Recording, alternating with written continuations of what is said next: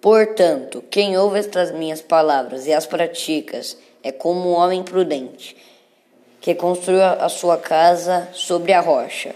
Caiu-tos e deram contra aquela casa, e ela não caiu, porque tinha seus alicerces na rocha. Mateus 24, 25 e 26.